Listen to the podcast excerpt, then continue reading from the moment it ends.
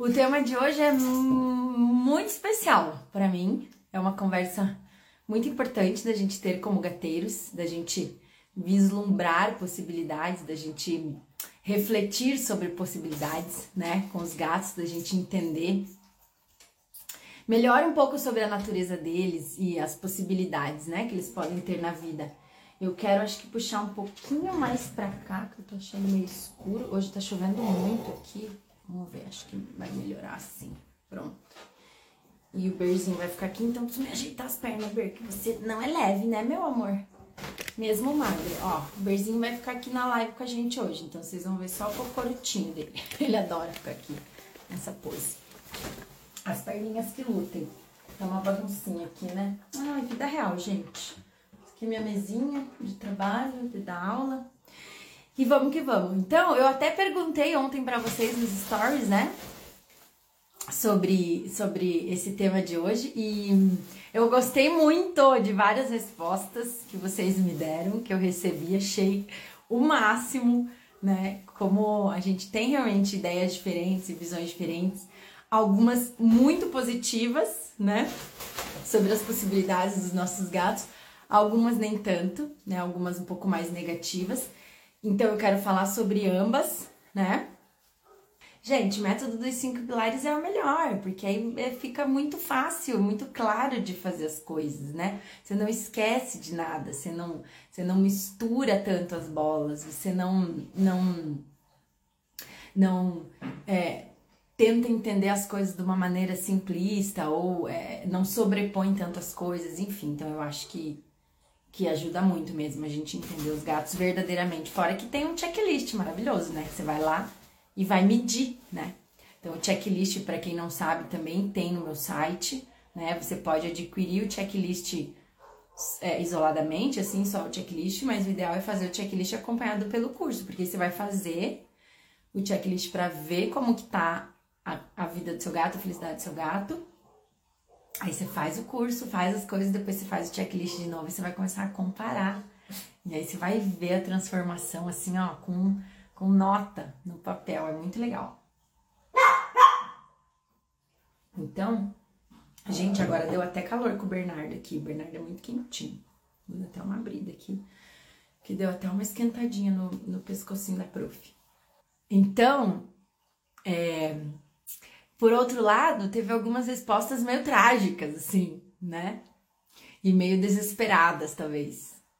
E é um pouco sobre isso que eu quero conversar hoje com vocês. Qual que é a minha ideia quando eu levantei essa pergunta? É uma coisa que eu me perguntei muitas vezes já, me pergunto até hoje, né?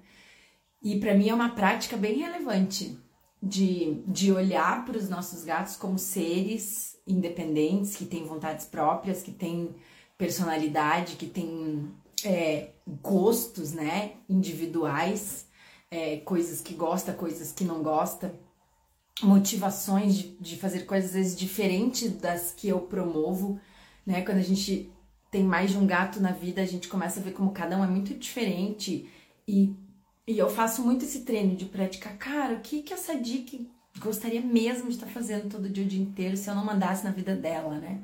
O que que o Bernardo, o que que a Filomena, etc.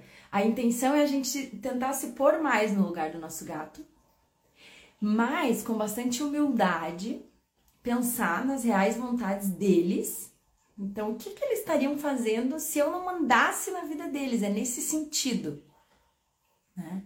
E não só pensar no ponto, nossa, eu resgatei, tirei da rua e ele não está morto por minha causa, né? Olha como eu sou o salvador do universo. Então teve bastante resposta desse tipo também. Ah, com certeza estaria muito mal, com certeza estaria morto, com certeza estaria maltratado, com certeza.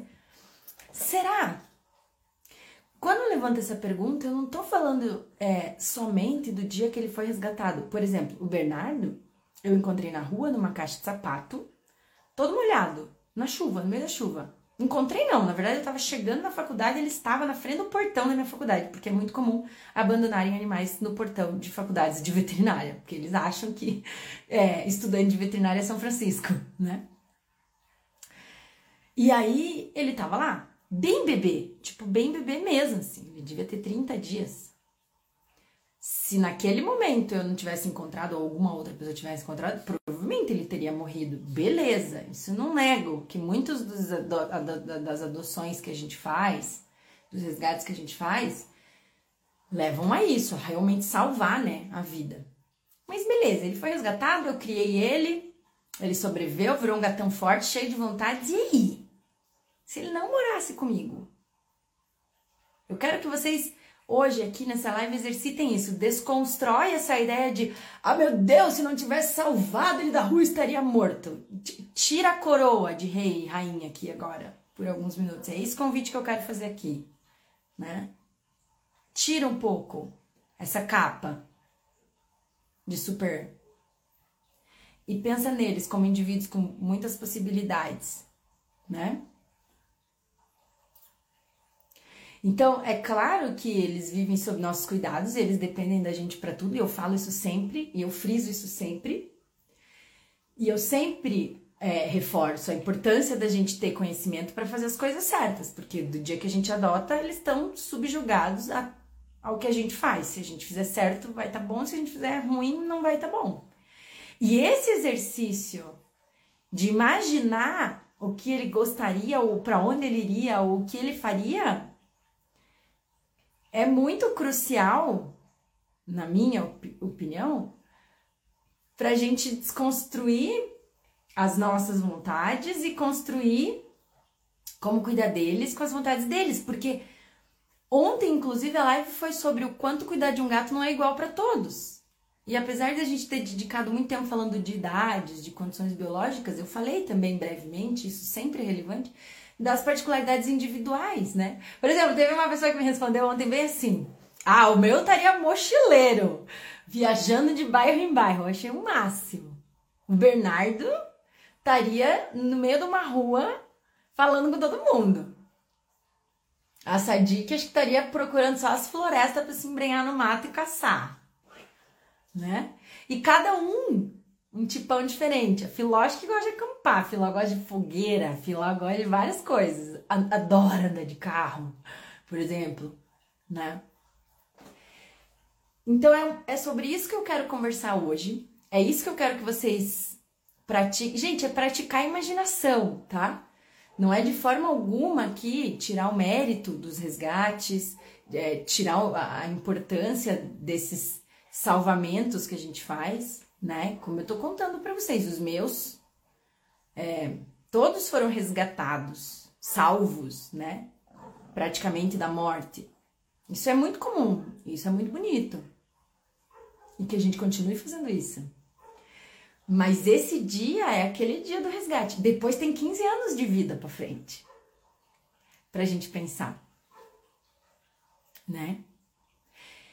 E aí, para nos ajudar nessa, nessa prática, nessa reflexão, tem um aprendizado que eu, que eu adquiri durante meus estudos com bem-estar animal, já antes do mestrado, que é da onde me veio essa pergunta, tá? Ó, a outra tá falando ali, será que não seriam mais felizes correndo, caçando? Pois é, será que não? Né? Será que não estaria bem feliz lá em cima de uma árvore? Né? Ou bem feliz lá em cima de um telhado? Claro, é claro. Agora já vou dar uma resposta. É claro que existe felicidade fora da nossa casa. A nossa casa não é a única possibilidade dos nossos gatos serem felizes, tá? Esse é o ponto. E tá tudo bem. Não, não, absolutamente nós não vamos abandonar. Não é, pelo amor de Deus, né, gente? Não é isso que eu tô falando. Eles vão continuar vivendo com a gente. Mas existe possibilidade de felicidade fora das nossas casas. Mas vamos voltar ao que eu ia contar para vocês. Quando eu comecei a estudar bem-estar animal, quando eu entrei na faculdade, eu não sabia que existia bem-estar animal com essa palavra como uma ciência. Eu não sabia. Para mim existia comportamento, mente, psiquiatria. E era isso que eu ia atrás, eu ia atrás, eu ia atrás. Eu não achava, não achava, não achava. Como psiquiatria eu não achava mesmo as coisas, comecei a achar comportamento, comportamento, comportamento e logo eu me deparei com a ciência do bem-estar animal que é a ciência, uma ciência irmã, a gente considera a ciência irmã da ciência do comportamento, né? Bem-estar animal, então, é, é, é uma sub, um subnicho de pesquisa né, da biologia, da medicina veterinária, que estuda a qualidade de vida dos animais. que estuda as três esferas, que estuda lá a esfera física, mental, psicológica e comportamental. Então é crucial entender muito de comportamento para entender e trabalhar com bem-estar animal.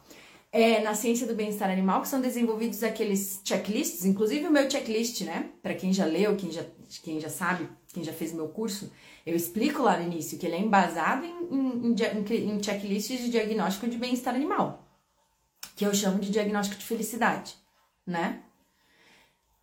Então, essa, a ciência do bem-estar se dedica a isso. E aí, quando eu comecei a estudar bem-estar, fiquei apaixonada, achei o máximo. Eu tive a, a sorte imensa de estar numa universidade que tem simplesmente uma das professoras que é referência no mundo em bem-estar animal. Vocês não têm noção. Ela é muito foda. Ela, ela é tão foda que recentemente ela deu uma palestra no mesmo evento que a Jane Goodall. Para quem não conhece a Jane Goodall, dá uma gulgada. Jane Goodall. O Bernardo tá aqui, ó. Essa professora se chama Carla Molento. Maravilhosa. Eu fiz iniciação científica com ela, fiz um monte de projeto, depois eu fiz meu mestrado com ela. Trabalhei dois anos como pesquisadora é, voluntária, né, em, em alguns projetos lá. E aí comecei a estudar bem-estar animal com ela e entender bem. Eu falei, tá, beleza, massa, vamos lá. Como é que a gente avalia a qualidade de vida? Eu, na verdade, só estava interessada em pegar parte do comportamento né? Mas o que, que a gente aprende na ciência do bem-estar animal? Como que a gente desenvolve, como que a gente bola esses checklists de felicidade? Como que a gente avalia se o animal tá bem ou não no ambiente que ele tá vivendo? O parâmetro, tudo tem um parâmetro, né? Se a gente quer dar uma graduação para alguma coisa, avaliar se, se tá bom, se tá ruim, a gente tem que se basear em algum parâmetro. E esse parâmetro é o comportamento natural da espécie, que foi e é estudado né? E já é estudado há muito tempo e a gente tem muita, muito conhecimento já, né? Então, o comportamento natural do gato é o parâmetro que é utilizado para a gente avaliar, independente do lugar onde o animal esteja vivendo, se ele está feliz ou não. O que eu quero dizer com parâmetro? Os comportamentos que um gato faria se na natureza são os comportamentos naturais da espécie. É assim que a gente estuda o comportamento natural da espécie. Ah, vou estudar um gato livre num ambiente natural de gato. O que, que ele faz no dia a dia, né? As pessoas sentam lá e ficam fazendo etograma. O que, que a gata faz, o que, que o gato faz, o que, que os filhotes fazem, como que elas formam um grupo social. Tudo isso que eu ensino para vocês nos cinco pilares vem, vem desse conhecimento. Então, esses comportamentos são os quais todo gato nasce e acorda todo diazinho lá motivado para querer fazer. Essa lista de comportamentos naturais é igual para todos os animais da mesma espécie. Ah, Larissa, mas você não acabou de falar que os gatos são super diferentes e que eles têm particularidades individuais? Sim. Aí é como se cada comportamento tivesse um, um espectro, assim. Por exemplo, motivação para caçar. Uns têm uma motivação de fazer isso com mais frequência, com mais intensidade em, em espécie XYZ, usou um outro pode ser um pouco menos motivado e mais apto e prefere a espécie DHC. Vou dar um exemplo. Mas todos vão variar mais ou menos dentro Não existe um gato que nunca vai estar motivado para caçar, porque daí ele não iria existir. Não vai, nunca existe um gato que nunca esteja motivado para comer, para tomar água, para brincar, para ter interações sociais, para todo. Percebe? Então, todos os comportamentos naturais, todos os gatos querem fazer. E aí, quando um gato vive livre, ele vai buscar por conta própria fazer tudo isso. E esses comportamentos naturais envolvem uma variedade grande de comportamentos. E isso na ciência do bem-estar também é muito falado.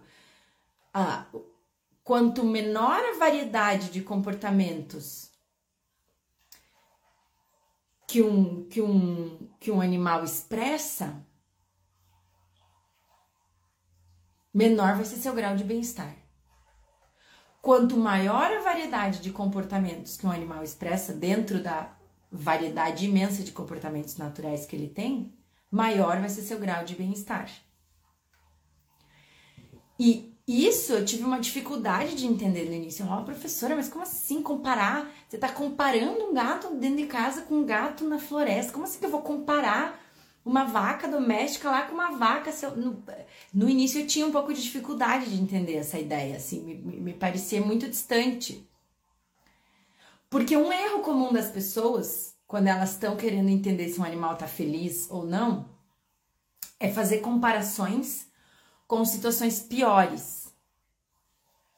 Então, vou dar um exemplo.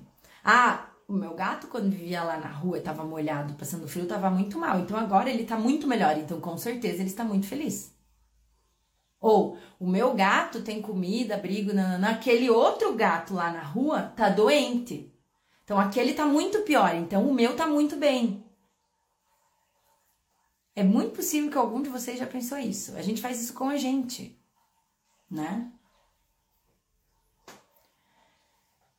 Então, entender realmente se um gato tá feliz não depende de comparar com situações piores, pelo contrário. Isso diminui a nossa linha de corte, a nossa percepção de felicidade, né? O comparativo sempre é o que ele estaria fazendo se ele estivesse livre. E é daí, desse aprendizado, isso eu aprendi, gente. Eu acho que eu tava no terceiro, quarto ano da faculdade, 2006, 2007, por aí. E foi aí que eu comecei a me fazer essa pergunta. E eu já tinha, o Bernardo, por exemplo, eu já tinha nessa época.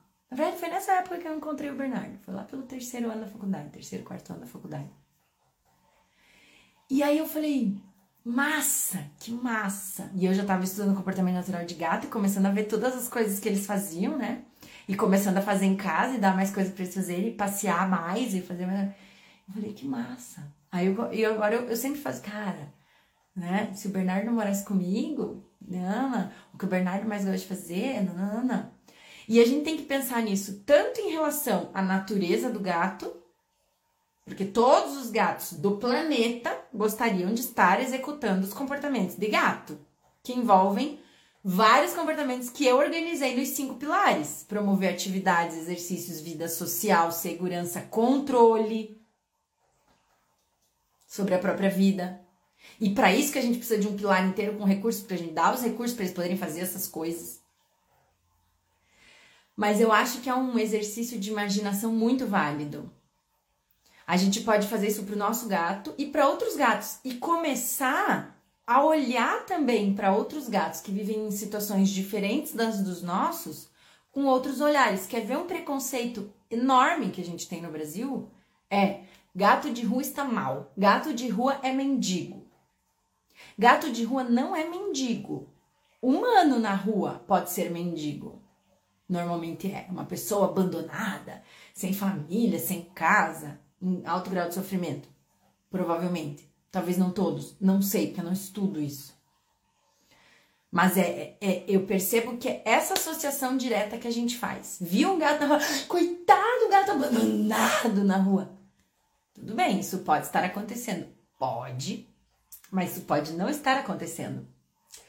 E o gato pode estar lá fora, muito bem, obrigada.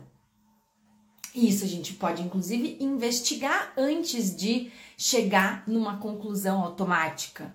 A gente pode ir lá e interagir com esse gato, e conversar com esse gato, e olhar para esse gato, e ver o que ele tá fazendo, aonde que ele come, se ele tá gordinho, se ele é medroso, se ele não é, se ele tá limpinho, se ele não tá, se alguém tá cuidando dele. Normalmente tem alguém que conhece esse gato, que dá comida. Às vezes o gato já é castrado, às vezes o gato já é vacinado.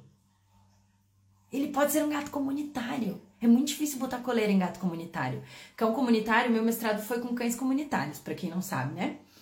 Eu fiquei quase quatro anos trabalhando com cães comunitários e com muito orgulho eu posso dizer que eu fui responsável por é, conseguir que a gente iniciasse um projeto oficial de cães comunitários aqui em Curitiba, né?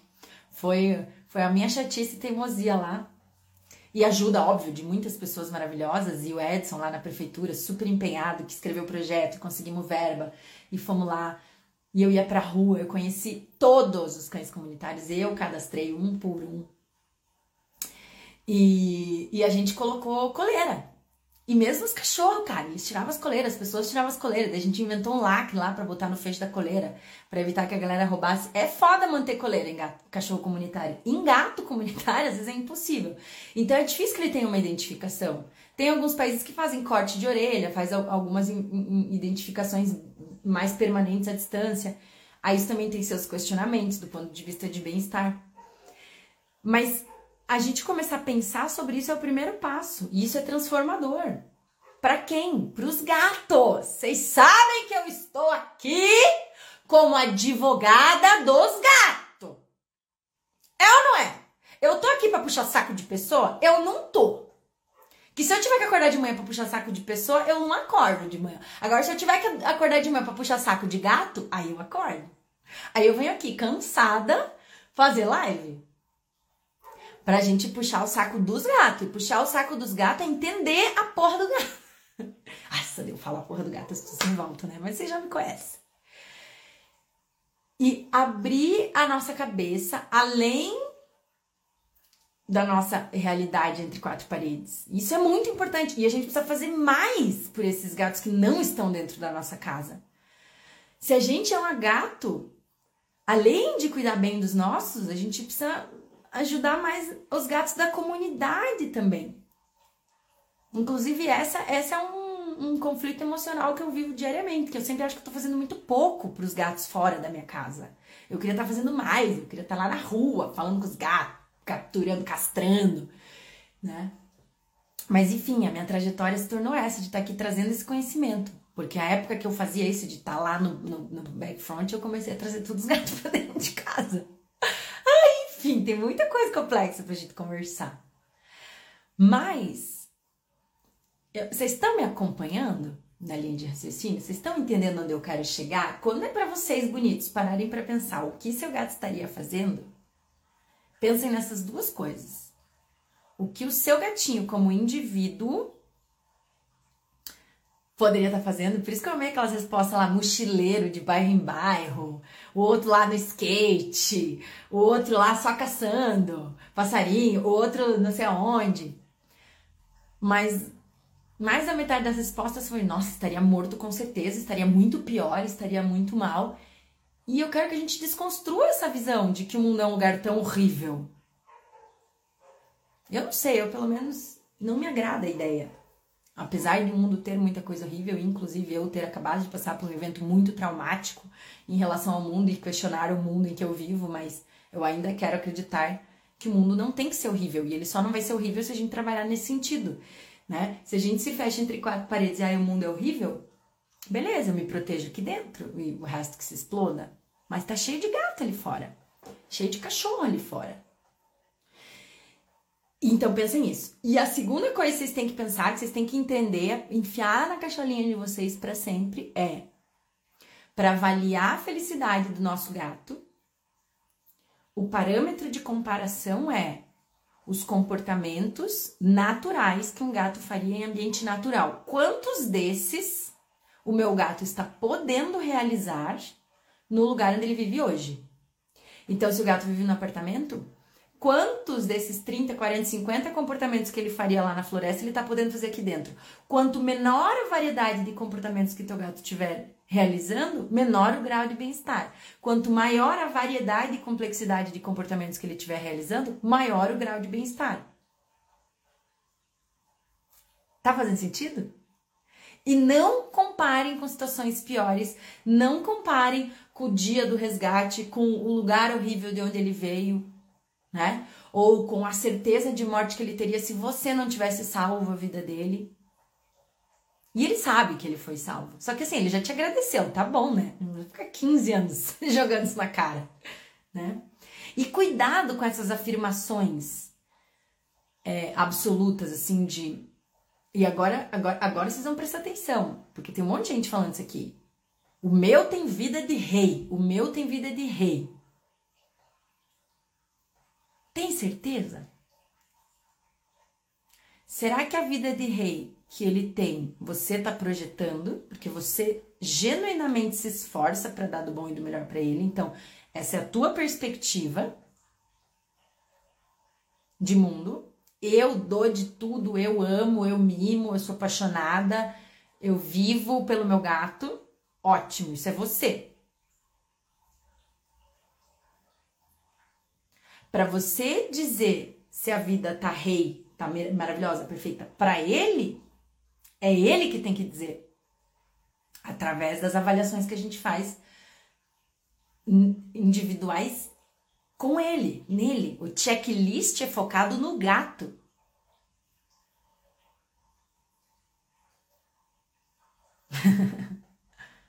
Tô lendo algumas mensagens aqui, por isso que eu rio. Então, normalmente quem tá aqui comigo se esforça muito. Normalmente quem tá aqui comigo ama gato, faz o melhor pro gato, porque o cara não vai ficar perdendo uma hora olhando pra essa cara feia aqui, essa voz de taquara rachada, falando de gato, né? Pra, tipo, fazer meia boca. Então eu já tô numa população bem enviesada aqui positivamente. E é essa população que tá apta a aceitar esse tipo de reflexão. Normalmente quem não aceita as minhas reflexões vaza, me xinga, né? Hate, hate e sai às vezes até do meu canal, ou eu bloqueio. Porque, não sei se vocês estão percebendo esse caminhar dessa semana, gente. O que, que foi o primeiro dia? Ó, tem uma, uma, uma, empolgada aí que não para com as letras garrafais. O meu é de reicinho, o meu é de reicinho. Acho que não tá ouvindo nada que eu falei. Porque é pra gente pensar. Se tu já afirma com certeza absoluta, então beleza, então já é, já tá pronto, já tá perfeito, não tem nada para mudar, não tem nada para melhorar, tá tudo ótimo, perfeito, tá tudo perfeito. Não é essa a ideia.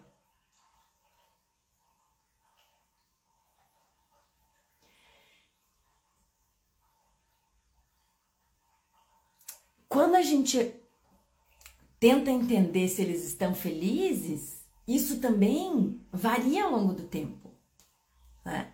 Então eu posso avaliar ele agora, promover algumas mudanças e avaliar depois, de novo. Os checklists são sempre voltados para o gato. O diagnóstico de bem-estar é individualizado para o gato. Ou para o cachorro né? Ou para vaca, ou para galinha. E é maravilhoso isso. Porque a gente já sabe para muitas espécies como chegar lá. E ó, aí tem, eu vi alguém comentou ali também, ah, mas eu não sei se é feliz o suficiente. Aí tem até outras questões da gente refletir, né? O que é feliz o suficiente? Ninguém nunca vai chegar no nível máximo de felicidade. Uma outra coisa que eu aprendi muito com, com a minha professora Carla é dificilmente você vai fazer avaliações de bem-estar e ter nota zero, e dificilmente você vai fazer avaliações de bem-estar e ter uma nota mil, se a gente fizer uma avaliação de zero a mil, né? E um questionamento que, que muita gente faz, e eu fiz também. Tá, mas a natureza, será que o bem-estar é o máximo também? Ele é variável. E, e, e, não é em todo momento que é o máximo. Tem momentos que não tá tão bom, tem momentos que tá um pouco melhor uma outra coisa que eu aprendi. Cara, esse aprendizado me marcou, isso eu já falei algumas vezes aqui com vocês, né? O, o, o sofrimento em natureza nunca é crônico, ele é sempre agudo. A natureza é, ela é muito ai, maravilhosa, assim, né? Ela não, não foi moldada para o gato ficar sofrendo. Aí o Discovery Channel educou a gente tota, totalmente errado, né? Briga, luta, sangue, blé, blé, blé. Nada a ver. Então a vida, claro que tem alguns momentos mais ruins, mas de maneira geral, porque só sobrevivem os adaptados. Um gato que não estiver adaptado, livre, que não se adaptar ao lugar onde ele está vivendo, ele morre. Ou porque ele não encontra comida, ou porque ele não encontra abrigo, ou porque ele não encontra conforto térmico. Então, quem está sobrevivendo está adaptado. Isso em ambiente livre e natural, tá? Nas cidades a figura já muda um pouco. Vou parar de falar e vou ler algumas perguntas aqui que eu me empolguei. Ó, vocês não estão convidando os amiguinhos, porque tem pouca gente nessa live. Ai, ó, várias respostinhas dos stories bem lindas.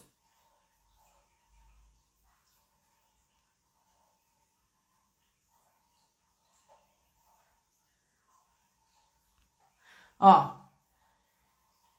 eles estariam fazendo tudo o que eles têm vontade e ser livres. Sim, sim. Dependendo do lugar onde eles estivessem. Talvez eles e existe a possibilidade de viver num lugar fora ruim. E tá muito ruim.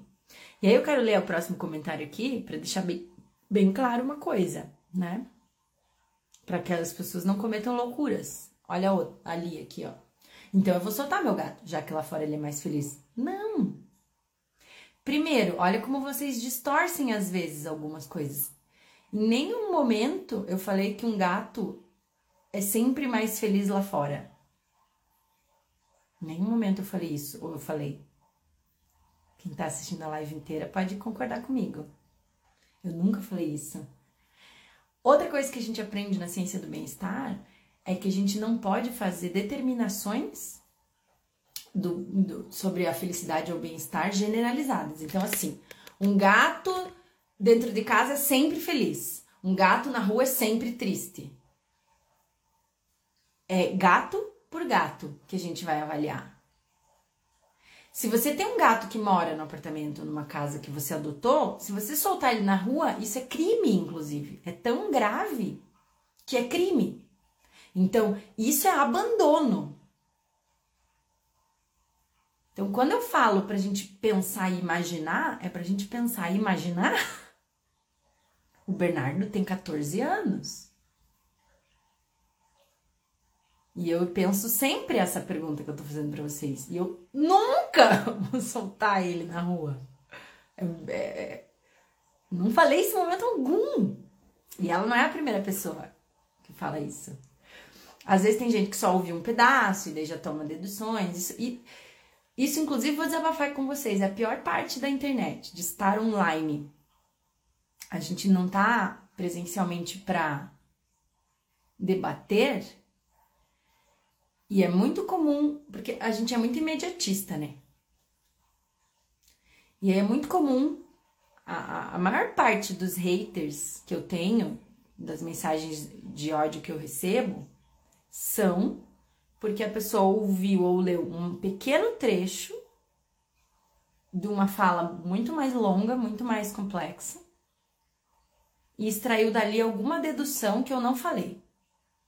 E começa a me xingar, a me criticar. Meu Deus, a Larissa tá mandando abandonar os gatos. Meu Deus, a Larissa tá, tá, tá mandando sei lá o que. Meu Deus, ela é louca. Não, agora, enfim, né? Então, às vezes tem um pouco disso. Assuntos complexos demandam, às vezes, esse entendimento mais complexo. Não sei se a Li ainda tá aí, também acho que não foi isso que a Li quis dizer, né? Talvez ela até falou ironicamente, mas eu usei como exemplo porque outras pessoas falaram e eu sei que tem gente pensando né? Então, abandonar ou soltar um gato domiciliado é crime, é maus tratos, da cadeia, se alguém te flagrar, inclusive. E um gato que cresceu dentro de uma casa não está emocionalmente preparado, não tem a capacidade de sobreviver bem feliz, solto, muito menos numa cidade turbulenta, com carro, com cachorro, com gente malvada, com mil coisas. Com asfalto, onde é que ele vai comer? Então, pelo amor de Deus, que fique muito claro isso.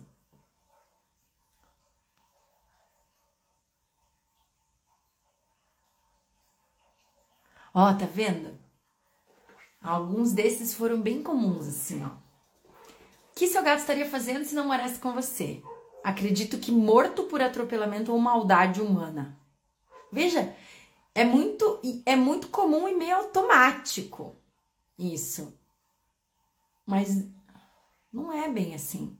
Claro, aquele gatinho mimadinho de apartamento, que nem eu acabei de falar, que cresceu dentro de casa, protegido, se tu solta na rua, é bem possível que ele, que ele seja atropelado, porque às vezes ele nem sabe atravessar uma rua. Né? Mas não é essa a reflexão. Talvez eu devia ter sido mais clara, né? Talvez algumas pessoas leram o que seu gato estaria fazendo se não estivesse morando com você. Eu acho que algumas pessoas leram o que seu gato estaria fazendo se você soltasse seu gato. Vocês já viram aqueles vídeos? Tem uns vídeos que a galera, os americanos adoram fazer isso. Tem uns europeus que fazem também. Eles colocam uma câmerazinha na coleira do gato e soltam o gato à noite lá. E aí depois pega o vídeo e as coisas que os gatos fazem. É muito incrível. Pula uns muros gigantes, uns telhados gigantes, aí caça, aí leva corridão de cachorro, aí não sei o que. É cheio de aventuras, assim. Eu acho bem legal de assistir. Então tem muitas possibilidades. Mas crescendo em um ambiente que permita a sobrevivência, eles vão fazer todas as coisas de gato. Ter liberdade de escolha, liberdade de espaço. E é isso que a gente tem que trazer para dentro da nossa casa. Liberdade de escolhas, liberdade de, de espaço, de usar os espaços, de ter coisas para fazer dentro dos espaços da nossa casa, né? De poder ser gato dentro de casa. Porque ser gato não é ganhar só comida, água, caixa de areia e dormir o dia inteiro no sofá. Que é o que às vezes, não sei se é o que vocês aqui estão me dizendo, mas é o que às vezes algumas pessoas consideram a tal vida de rei. Só deitado no sofá comendo, né? Tinha uns reis antigamente, só fazia isso, né? Só comia e dormia. Eles comiam tanto que eles tinham aqueles vasos, lembra aquela? Ai, gente, comer, vomitar e comer de novo. Só fazia isso. Porque precisava trabalhar, porque os outros eram tudo escravo, né? Então, vida de rei tem esse aspecto, mas não é essa a ideia. Né? Vida de gato. Gato tem que ser gato.